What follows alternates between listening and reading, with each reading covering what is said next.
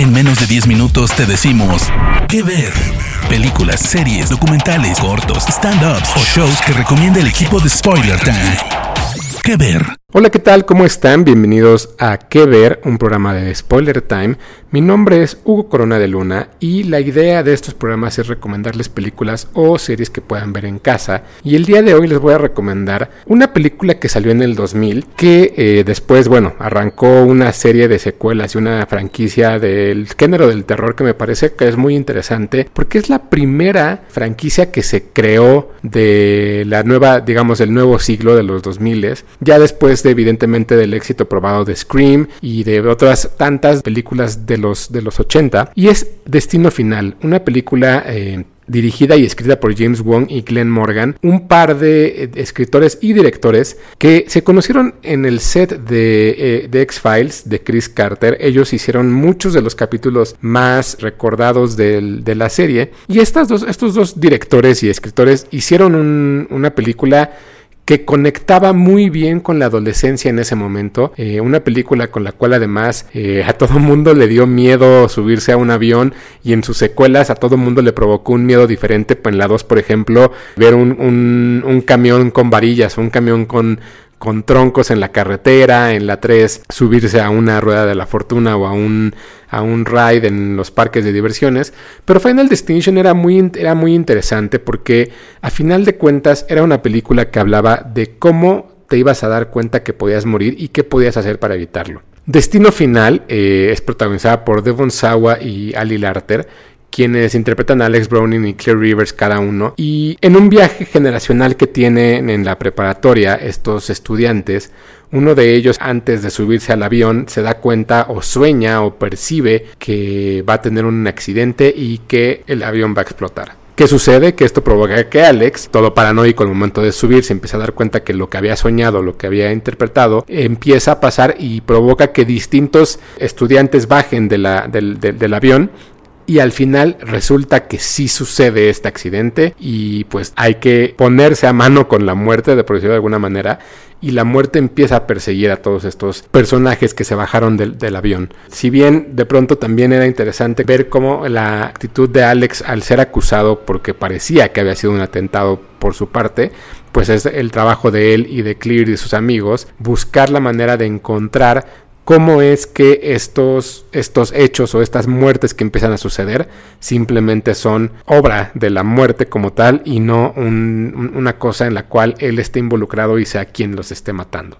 Si bien Kerr Smith eh, eh, también es uno de los coprotagonistas y en ese momento era uno de los actores importantes en la televisión por su participación en Dawson's Creek, hay un cuarto actor que es importante mencionar que es Billy Hitchcock. Bueno, más bien el personaje es Billy Hitchcock y es interpretado por Sean William Scott, quien en ese momento también tenía la fama gracias a American Pie y eh, era como los, los grandes personajes que tenían en ese momento la cartelera. Creo que en general las películas de terror siempre funcionan muy bien cuando tienes actores que no son tan conocidos Así no hay una manera en la cual te conectes o te, sobrepase. Y este grupo de adolescentes eran muy buenos. Devon Sawa después terminó interpretando a Stan en el video de Eminem.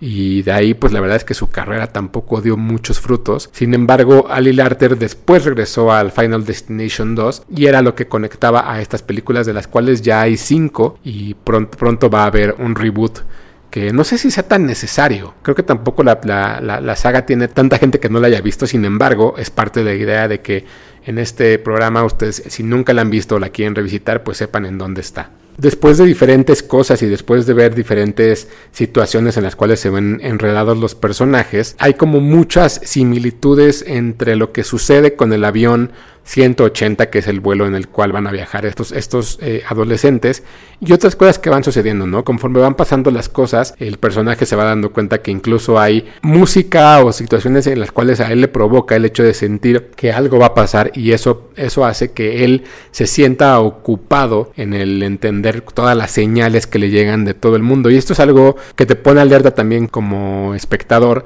porque al final lo que termina sucediendo es la cultura pop dentro de la película es importante también y que el hecho de que conozcas ciertas cosas es, es interesante. Y es curioso que después de tanto tiempo, la película a final de cuentas sí fue, fue un éxito, sin embargo las coincidencias también terminan siendo importantes porque durante años después algunos, algunos accidentes aéreos que han sucedido en, en el mundo real se han visto conectados con la película, como por ejemplo el hecho de que algunos personajes sobrevivan en vuelos que tienen un accidente y son los mismos asientos que iban a ocupar los personajes o las marcas o diferentes cosas. Entonces la realidad de pronto alcanza la ficción. Destino Final arrancó una serie de secuelas en las cuales todo mundo esperaba que esas películas empezaran a suceder y fue como el arranque de un nuevo de una nueva manera de encontrar el terror. So, por ejemplo, Hostel o este tipo de películas se dieron cuenta que era importante hablarle al público adolescente porque al final son los que van al cine y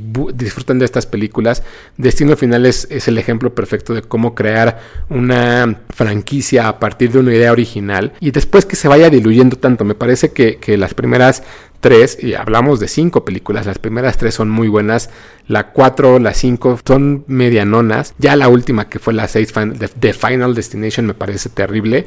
Pero la idea de que ahora haya una, una nueva versión es interesante revisitar cómo es que funcionaba el terror hace 20 años y cómo es que el terror lo veía también la gente que creaba productos como The X-Files o que creaban este tipo de, de situaciones. Y este semillero de directores y escritores que dio la serie es bastante interesante. Recordemos que Vince Gilligan también salió de esta serie y a partir de eso también creo Breaking Bad y Better Call Saul, entonces hay que ponerle siempre atención a lo que estamos viendo en algún momento en la televisión porque después seguramente darán el salto a el cine y The Final Destination es un ejemplo perfecto. La película la pueden encontrar como parte del catálogo de HBO y HBO Go. Es un interesante revisitar siempre las películas de terror, entonces en esta semana yo les recomiendo que vean Final Destination en este mes, además que nos encanta estar viendo películas de terror, esta es la primordial, entonces nos escuchamos la próxima semana aquí en Kever de Spoiler Time. Mi nombre es Hugo Corona de Luna y me encuentran como arroba tushai en Twitter, eso es 2 SHY, el 2 es con número, y Hugo Corona en Instagram. Nos vemos.